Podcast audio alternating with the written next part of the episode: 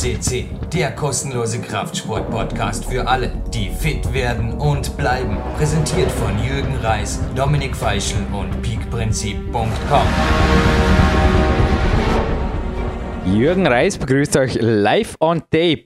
Mal fast tagesaktuell. 26. April 2015, also der Sonntag. Und soeben zurück aus dem Trainingslager und nach nur einem Ruhetag heute überraschend. Absoluter Rekordtag. Aber ja, mir geht's sehr gut bei Sonnenschein wie hier und einem Mann, der auch gleich zu uns spricht, auch der gestern aus Oberösterreich noch eine ebenfalls tagesaktuelle No Excuses Meldung verraten. Ich sage jetzt einfach mal nur so. Natürlich Dominik Feischl, die zweite Nummer 1 bei PowerQuest CC. Ja, PowerQuest CC, der größte deutschsprachige Fitness- und Kraftsport Podcast und ich glaube auch im internationalen Vergleich müssen wir uns mit 503 Sendungen nicht mehr verstecken. Und der heutige King, wie ich ihn nenne, Marty Gallagher, ja, ein exklusives Interview aus Pennsylvania erwartet euch. Und mein Mentor, ich kann mir da immer entscheiden, entweder coacht er mich oder macht einen Podcast mit mir. Natürlich nicht auf Zuruf, sondern das vereinbaren wir vorher, aber alle paar Wochen natürlich darf er hier auf Sendung gehen. Ich war schon bei ihm zu Besuch und auch sein Netzwerk, das er mir da geöffnet hat in Pennsylvania. Es war einfach irre, was sich da für mich für Möglichkeiten und auch für Türen aufgetan haben. Martin Gallagher erstmal hier in Goldsendung 126 zu Gast und am besten über ihn auch recherchieren im Internet mit dem Stichwort Trägendor. Also die Drachentür führt zum Sesam öffne dich, Martin Gallagher. Und wenn ihr da auf Bücher stoßt, das eine ab 500, das neue, richtig, auf Insider eventuell, aha, es gibt ein neues Buch von Martin Gallagher, richtig, hat sogar 600 Seiten, ich habe selber noch nicht, dürfte auf dem Weg sein aus Amerika, aber dann seid ihr auf jeden Fall am richtigen Weg. Aber Biografie ist, soweit ich weiß, genauso wie Rezensionen bei Dragon Door Co. Aber Amazon natürlich das Purposeful Primitive Book, in meinen Augen ein Must-Have-Read für jeden Kraftsportbegeisterten, ist einfach, ja, dort vertreten. Und ich denke, wir lassen jetzt einen Dominik Feischl sprechen und mich gibt es kurz beim Monolog noch einmal im Abspann, denn aber nur kurz und bündig. Ein Gewinnspiel gibt es aber noch, wie im Teaser angekündigt, denn mein Tag geht in genau sieben Minuten hier weiter mit einem Berglauf auf dem Mount Peak Prinzip Okay, Berglauf, Hügellauf. Thomas Wulff hat übrigens hier auch berichtet, wenn jetzt äh, Dominik gleich spricht, naturtraining.net übrigens sein Blog und Trainingsnomaden. Das ist ein interessanter Blog von einem sehr, ja, ich möchte jetzt einfach mal sagen, berechtigt kritischen Trainingslagergast, der vor circa einem Monat hier war. Und er hat hier über den Dächern von Dormian beschlossen, dass der Zanzenberg, es ist richtig, ist im Endeffekt wirklich ein Hügel, aber dennoch jetzt die acht bis zehn Minuten, bin gespannt, weil ich heute vor Zeit herkriege, wo es dann bergauf geht und davor ist ja auch schon ein ganzes Stück von hier dem Fluss entlang. Die haben sie in sich. Aber ja, jetzt endgültig Dominik Feischl mit ein bisschen mehr Info auch zum heutigen Studiogast.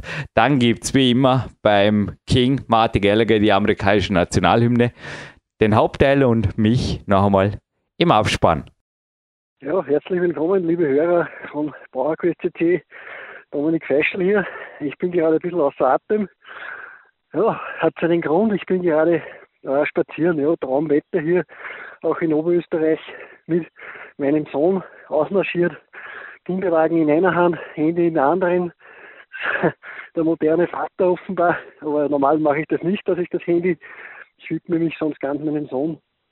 Ja, aber ich will so eine Ansage hinterlassen.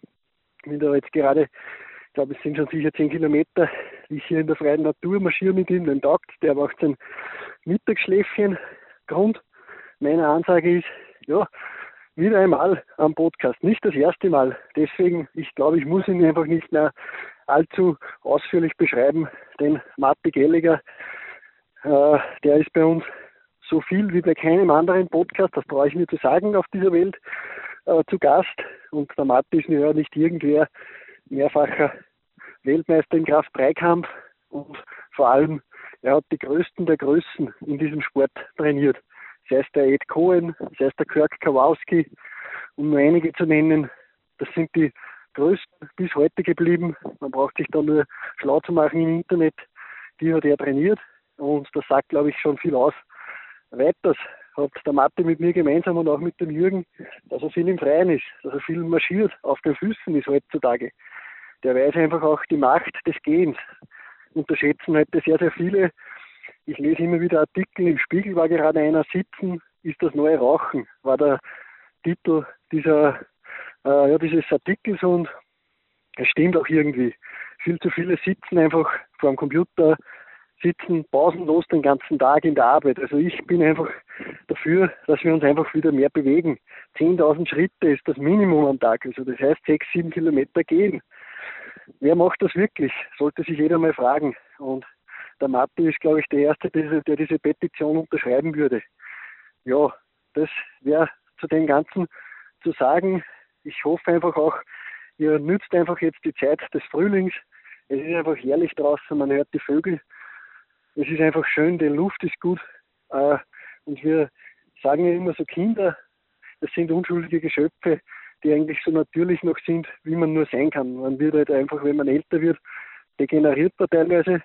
Und ich sehe es ja gerade an meinem Sohn, den taugt draußen, der mag das, der riecht das gerne draußen, der kann da entspannen, der macht da richtig gutes Schläfchen gerade, hat die Augen zu, der genießt das richtig. Und äh, ja, das wünsche ich auch euch, liebe Hörer.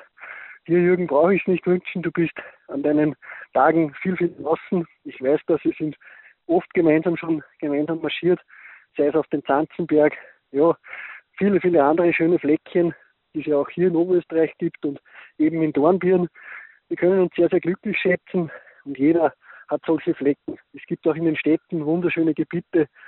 Ich habe es in München, ich habe es in Wien, ich habe es schon überall gesehen einfach herrliche Parkstücke, wo man abschalten kann. Und das ist ganz was Wichtiges. Jürgen, du bist mit Matti Gallagher damals 2009 in Pennsylvania in den Wäldern herummarschiert, als du bei ihm zu Besuch warst. Auch dort sehr, sehr reizvolle Gegend. Ich kenne es ja aus Erzählungen auch von Steve Maxwell, der ebenso aus Pennsylvania stand. Der kommt übrigens 20. Juni. Vormerken vielleicht, es gibt noch Rechtsplätze, zwei oder drei, laut neuestem Stand. Äh, Steve Maxwell Comeback in Oberösterreich, 20. Juni. Und der Steve Maxwell ist ebenso wie der Matti, ja, kann man sagen, die sind seit Jahrzehnten im Geschäft, die haben so viel Erfahrung wie kaum ein anderer und es lohnt sich einfach, diesem zuzuhören. Deswegen auch mein Tipp, hört euch auch im Archiv die älteren Sendungen an mit dem Matti, sehr, sehr viele Perlen, äh, sehr, sehr viele Weisheiten, geht auf die Suchfunktion und ja, genießt es einfach. So, bei mir geht jetzt eine richtige Steigung da los. Oberösterreich hat nur einen Nachteil, es ist recht hügelig. Und ich konzentriere mich jetzt wieder aufs Marschieren. Alles, alles Gute, viel, viel Kraft und ja, erinnert euch an meine Worte, raus an die Luft und marschieren. Alles Gute und wir hören uns.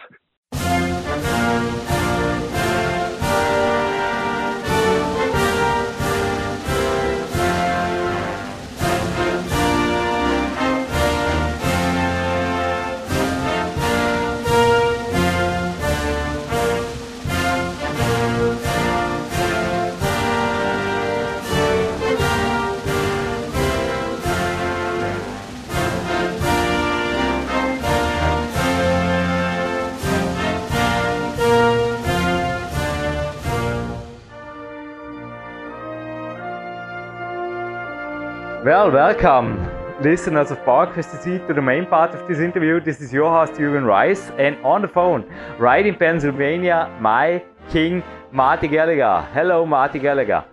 Uh, good morning. Good morning, America. Here in Austria, it's the middle of the day. It's um, a surprising day for me because I am on the tip of my toes, looking forward to what's happening in this interview to us because on the last podcast you gave my Trainingszeit Millionäre Seminar, so Train Time Millionaire Seminar, the title. And Marty Gallagher, today I think we have an exciting topic. It's how to stay excited and challenging without competitions. So, what an athlete should do, or the strategies to keep also motivated when there are no competitions. So, Marty, you are already 65 now, 65 years old now when we put this online. How many years is it away when you had, let's say, 10 competitions a year? Wow. Uh, well, we never had 10 competitions a year. Oh, sorry. Yeah, it was, In I know in your sports it's not. We probably have maybe two to three. Okay. But yeah, when was your competition Kai? We also spoke of this in our personal telephone calls. You said often, yeah, that was another time. So when were the highlight, your high years of traveling, of competing, of winning? Oh. That take forever. Um, I, uh, me to list the the lifting that I've done. I won my first national um title as a teenage lifter in 1967. I set my first national records. That was actually in Olympic lifting in 1967. I set my most recent national records uh, two years a year ago, May. Two years ago, May, when I set the uh, age group record in the squat and the deadlift. Uh, so I'm still. That's a. Uh, that's a 50, 50 year spread, half a century. Yeah, that's crazy. And when did the competitions became less regular for you? When did you stop competing Oh, I, a couple I, of times each year? I injured my knee uh, a year and a, I injured my knee right after I competed, uh, not lifting, but actually doing uh, mountain trail running. And I stepped in a a hole, you know, and twisted it, and I tore my meniscus.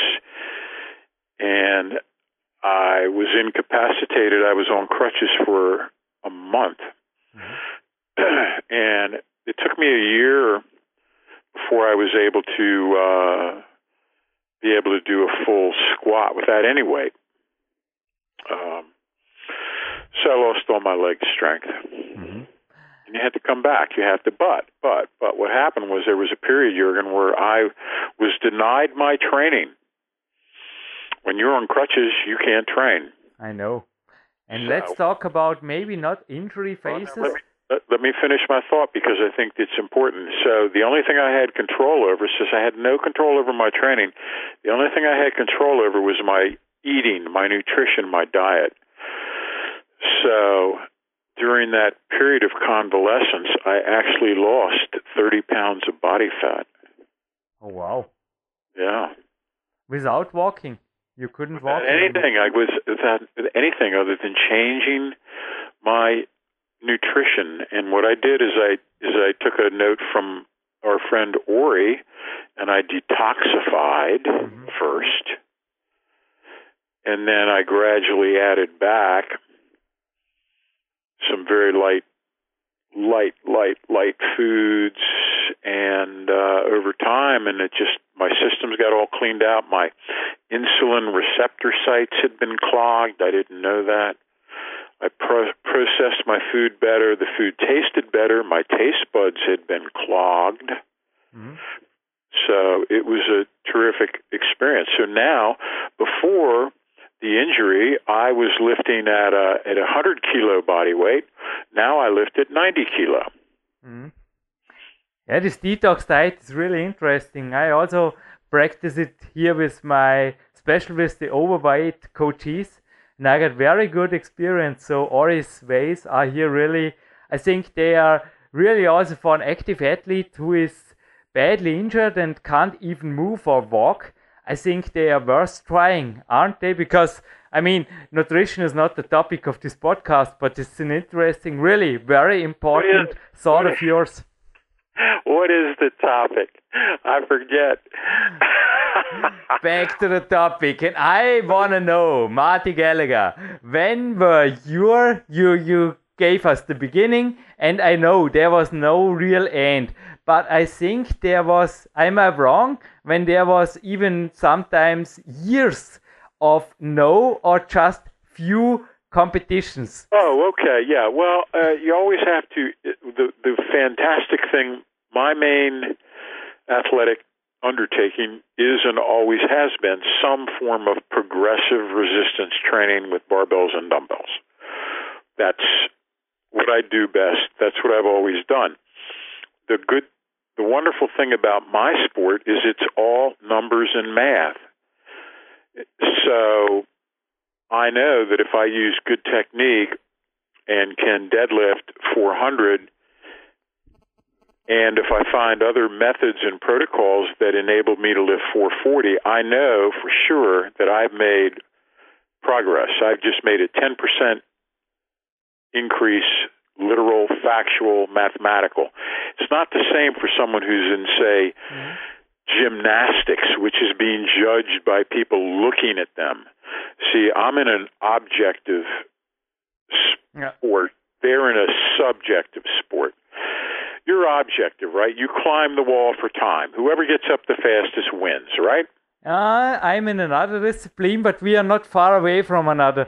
It's true that I also now, when we record this in October, have a competition break of about four, five months. But tomorrow I will go to the climbing hall and I will train in competition routes. And I know when I can climb those routes, I will also be, don't know, within the top 10 or within the top 5 I can judge my maybe not my absolute result because it's another route, but I know when I'm fit, I have the chances on my side, and it's a so climbing and your sports have very much similarity when it comes to this here. And as a as a an athlete, a lifelong athlete who's been into this thing for half a century, I have personal records for myself mm-hmm. in my current condition, body weight, age, uh, everything taken into account. I have personal bests, and I continually seek to equal or exceed those. Mm-hmm. Okay. I don't go into the gym and uh, lift sub maximally. Mm-hmm. I go all out. Now, my capacity can be higher and lower training session to training session. I take that into account.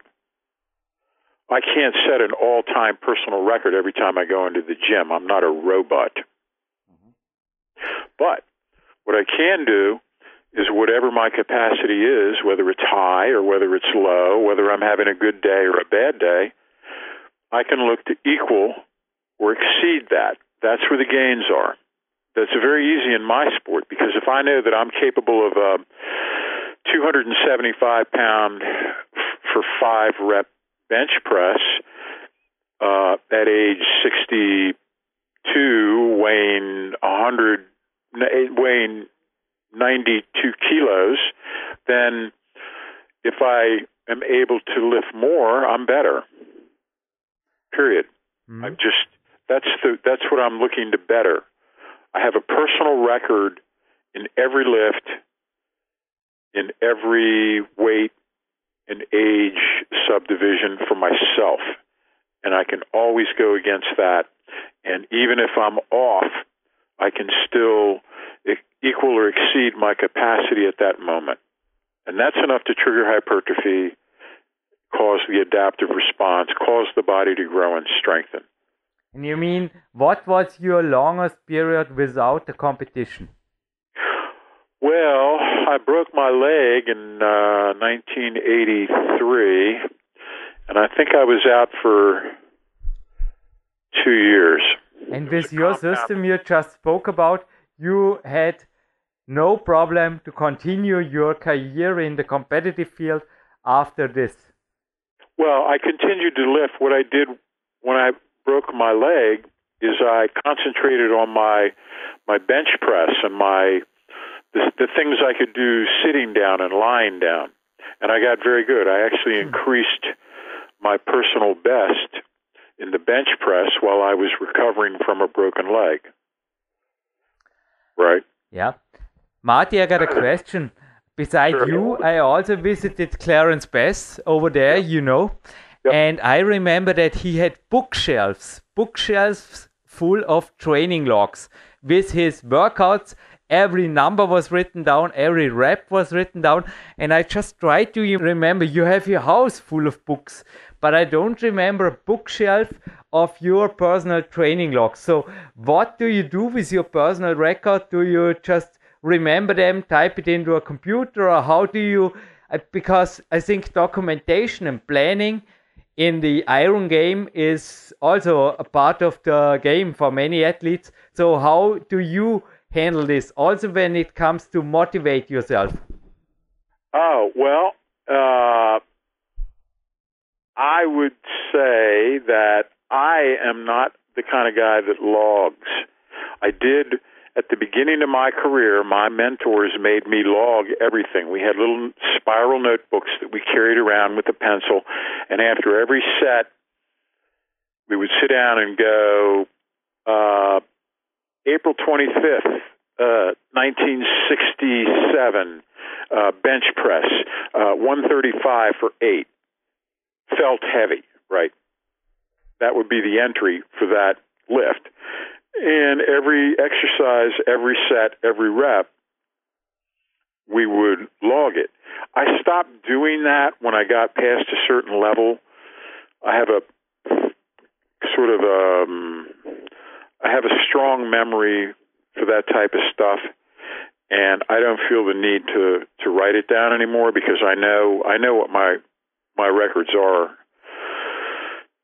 So, but some some people I'm more the artistic, intuitive type than the um, hmm. accountant, rational type. I just can say my experience. I have my software here. It goes back to the very beginning of my professional career years in 1997, and it's really an interesting thing to watch these things, to observe these things, and also to judge these things. But well, it is cool that we have sometimes here in this interview different experiences and maybe your thoughts about what your thoughts about training partners and to have others who push you in especially in periods where you have no ah. judges, no competitions. What's your opinion about oh, that? Uh, the greatest gains of my life have occurred when I'm training with the right training partners, but they're just very rare and they're hard to find. Hmm. And I'd rather train by myself hmm. than train with a mediocre training partner. It's true, yeah. Uh, I have to be a little bit selfish. I, I don't want to be a coach when I'm training myself. Like, I need to concentrate on making my own gains at some point. And if you train with lessers, they're continually needing correction and advice and oh blah. And I, you don't.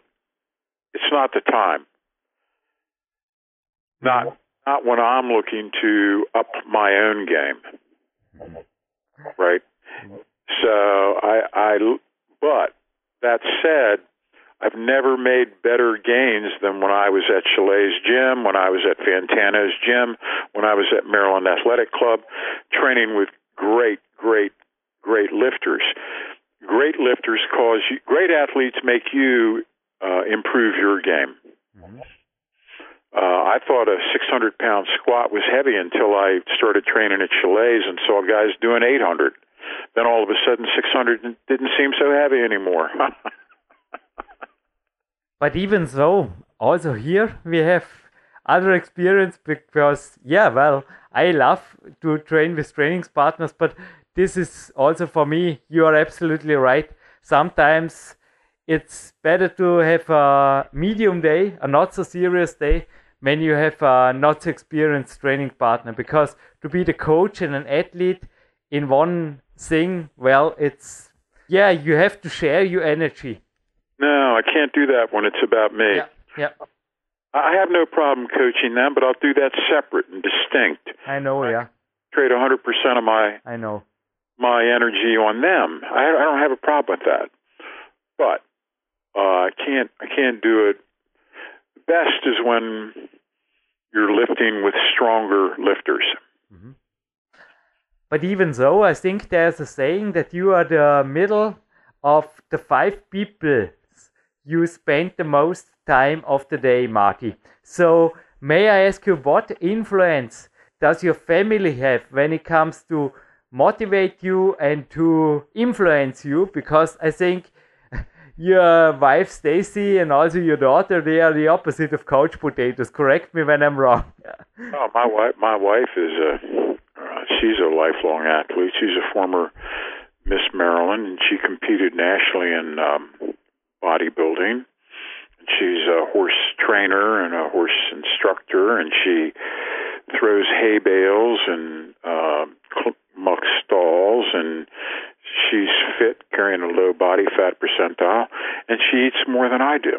Mm, I know, yeah, it's true. She's got a, she's got a metabolism like a blast furnace, and because of that, she just she just like throwing um, you know logs onto a bonfire, just boom. Um, it's a 120 25 pound woman who eats uh, 12 strips of bacon every morning and a, a bowl of granola with raw milk. That's how she gets her day started.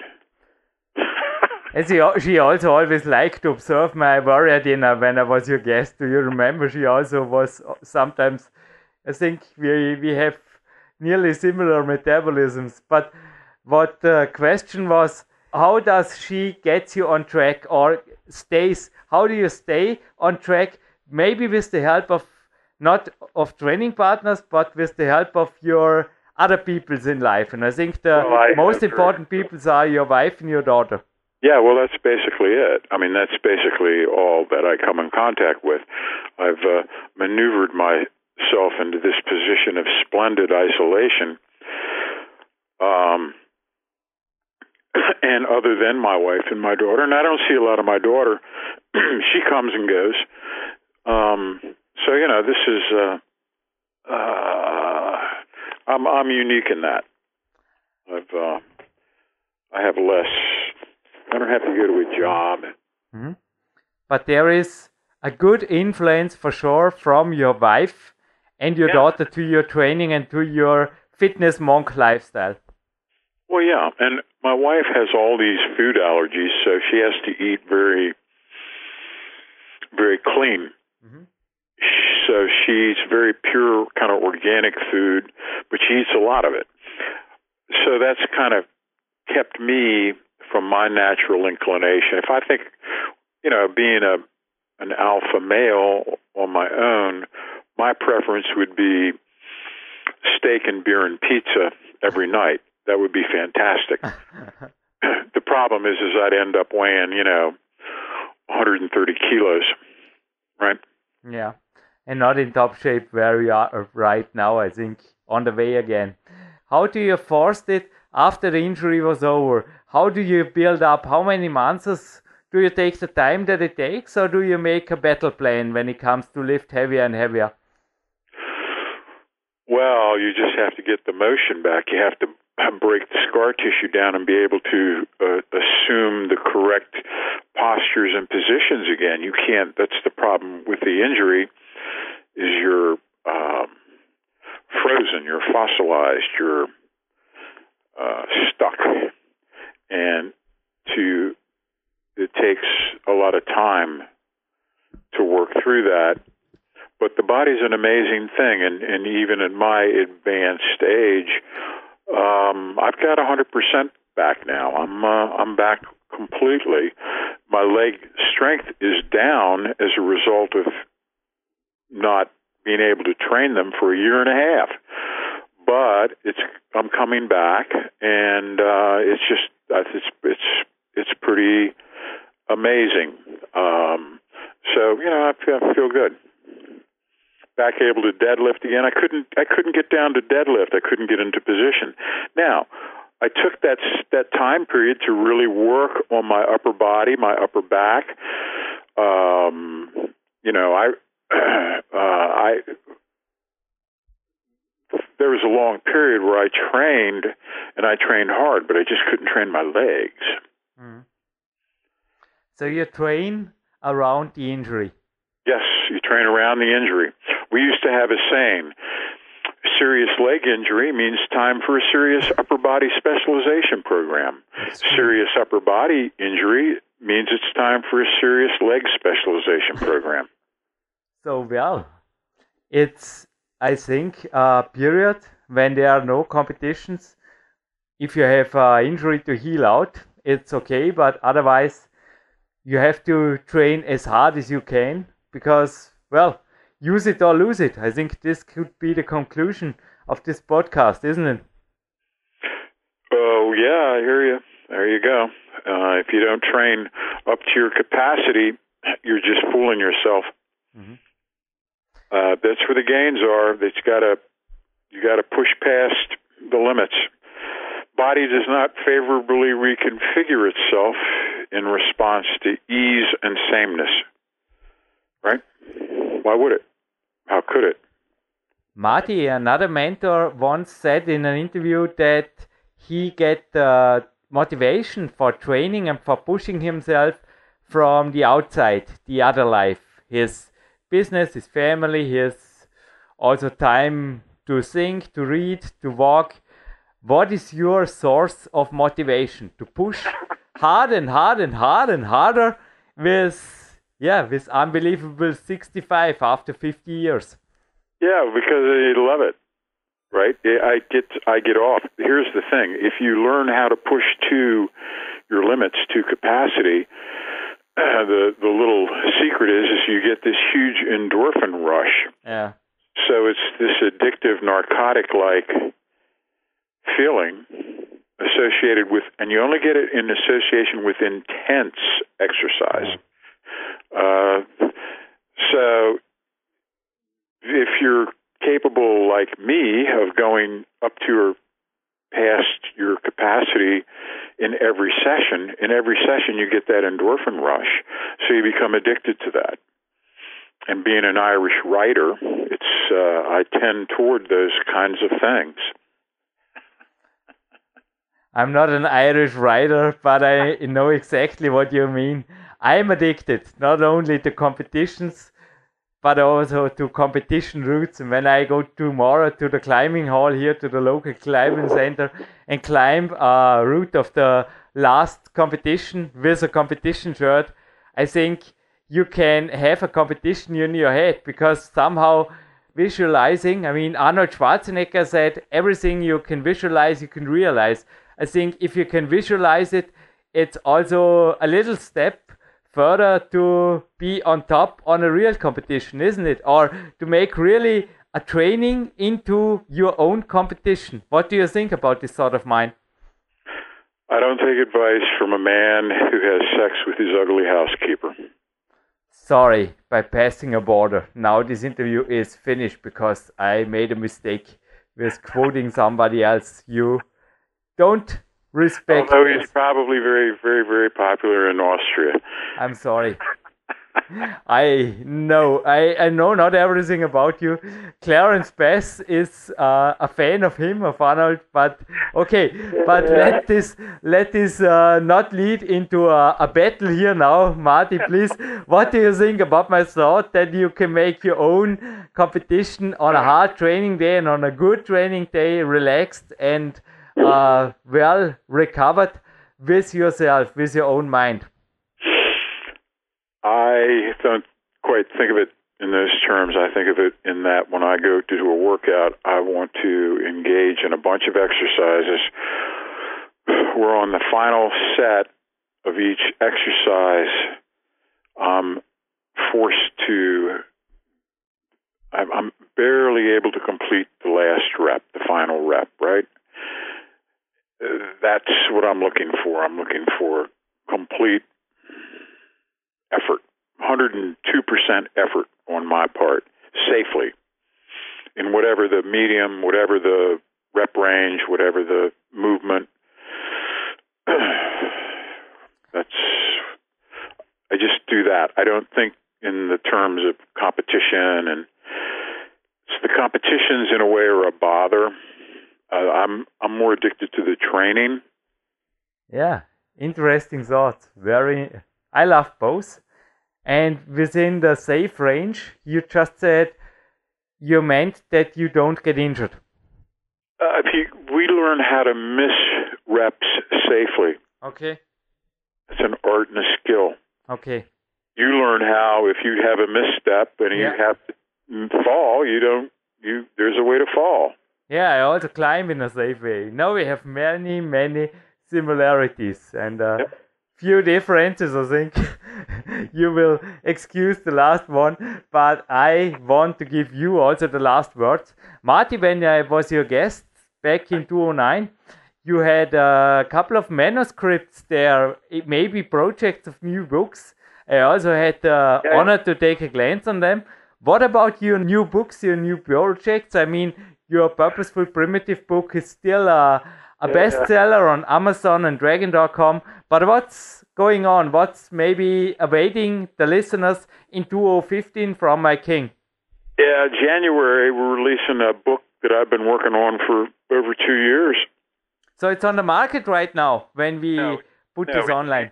In January of 2015. Yeah, yeah, yeah. I mean, now that's online. It's three months ago, so it's available now. What's the title and where can people buy it? Uh, I don't know. It's through Dragon Door. Uh, you know, it's uh, strong medicine, and Is Strong Medicine the title? yeah. Strong Medicine. I liked it.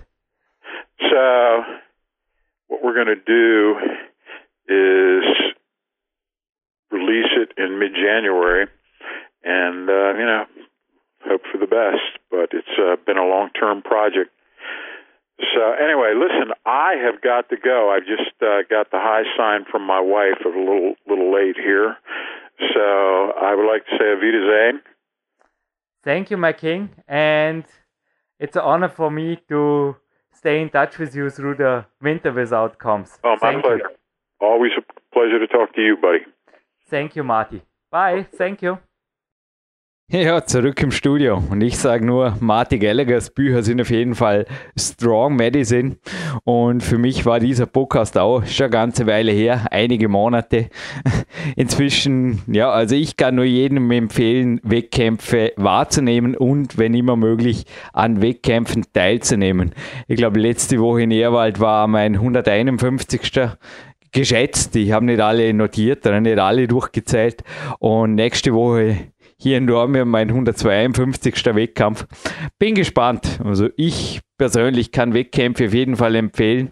Man hat ein Ziel, man hat einfach auch einen Tag, wo man fit zu sein hat und ich denke, diese Worte von Marty Gallagher, da braucht man nicht mehr viel dazu sagen. Sind, es ist dennoch möglich, ohne Wettkampfziele aktiv und vor allem motiviert zu bleiben. Das beweist er.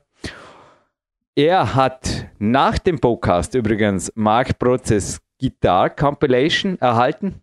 Er liebt den iPod, genauso wie ich jetzt am Mount Peak Prinzip, auch wenn ich mir noch einen Podcast gönne, die ersten 20 Minuten und erst danach eigentlich, wenn es aufwärts geht, die letzten 8 oder 10 Minuten, schauen wir mal. Ja, oder doch, ja, ja, mal schauen, was ich halt für Zeit hinlege. Da auf Musik umschalte, auf No Excuses. Die Guitar Compilation, die gibt es bei Marc Brutze. Einfach da eine E-Mail an ihn genügt. Und heute im Gewinnspiel, da gibt es etwas, was. Hatte man das schon mal? Ja, hatte man schon mal. Aber ich habe noch ein, zwei, drei hier, viele nicht mehr. Marc Brutze eventuell mal Nachschub schicken. Die Adventure Wonderland, die erste CD von dem Meister hier hinterm Schnittpult, aber auch einer, der den Soundtrack von Big Days, der DVD, die heute auch zum Gewinnspiel gehört, komponiert hat und vieles andere auch. Unter anderem sind auch Sounds aus dem Big Days Soundtrack auf dieser CD vertreten. Der zieht einige Register, also ruhig seine Homepage, die markprozerot.com auch besuchen. Und das heutige Gewinnspiel, das ist relativ einfach zu lösen. Einfach auf unser Kontaktformular gehen. Und kleiner Tipp übrigens, auch wenn Dinge jetzt unklar sind im Podcast, also dies bleibt ein Audiocast. Also wenn jetzt Fragen sind, hey Jürgen, das ging ein bisschen schnell mit den Blogs und wo finde ich jetzt den Bericht von Thomas Wulff und so weiter. Unser Team betreut die Homepage. Ich habe zugegeben zwar mehrere Trainingszeitmillionäre im Team. Die E-Mails werden nicht jeden Tag beantwortet, dennoch das Kontaktformular führt euch zu uns. Ja. Einfach dort bei der PowerQuest.c Homepage uns kontaktieren. Und die Frage, wie heißt Marty Gallaghers Frau? Unheimlich schwierig. Okay. Also ich schaue jetzt, dass ich meine Essigsflügel schnappe und vertschüsse mir am Mount Peak Prinzip und euch wünsche ich eine wunderbare, ob wettkampffreie oder Wettkampf quasi Bewerb am Bewerb, durchzogene Saison oder whatever. Ich denke, Martin Gallagher haben wir sie jetzt das letzte Mal hier gehört. Und ein allerletztes Wort, ein letzter Tipp noch. Coach Steve Maxwell, den auch Dominik Feistel vorher im Vorspann erwähnt hat, könnt ihr gerne auch, also einfach der Sportmythenkiller kommt da unter anderem, also Maxwell in die Suchfunktion einzutippen bringt euch auf einen Fitnesspapst und zuletzt war bei Platin Podcast 480 zu Gast. Ihr könnt selber entscheiden, ob es die Reise für den einen vielleicht auch weniger weit, als er denkt. Einfach mal googeln nach Oberösterreich zu diesem Seminar im Juni mit Dominik Feischl und Steve Maxwell wert ist. Okay, ich bin offline. Danke noch einmal, Mike King. Und bis bald hier, beziehungsweise bereits nächste Woche. Es ist wirklich ein heißes Frühjahr. Also ich kann nur sagen, Gold, Platin, Gold, so in die Richtung. Bei PowerQuest CC.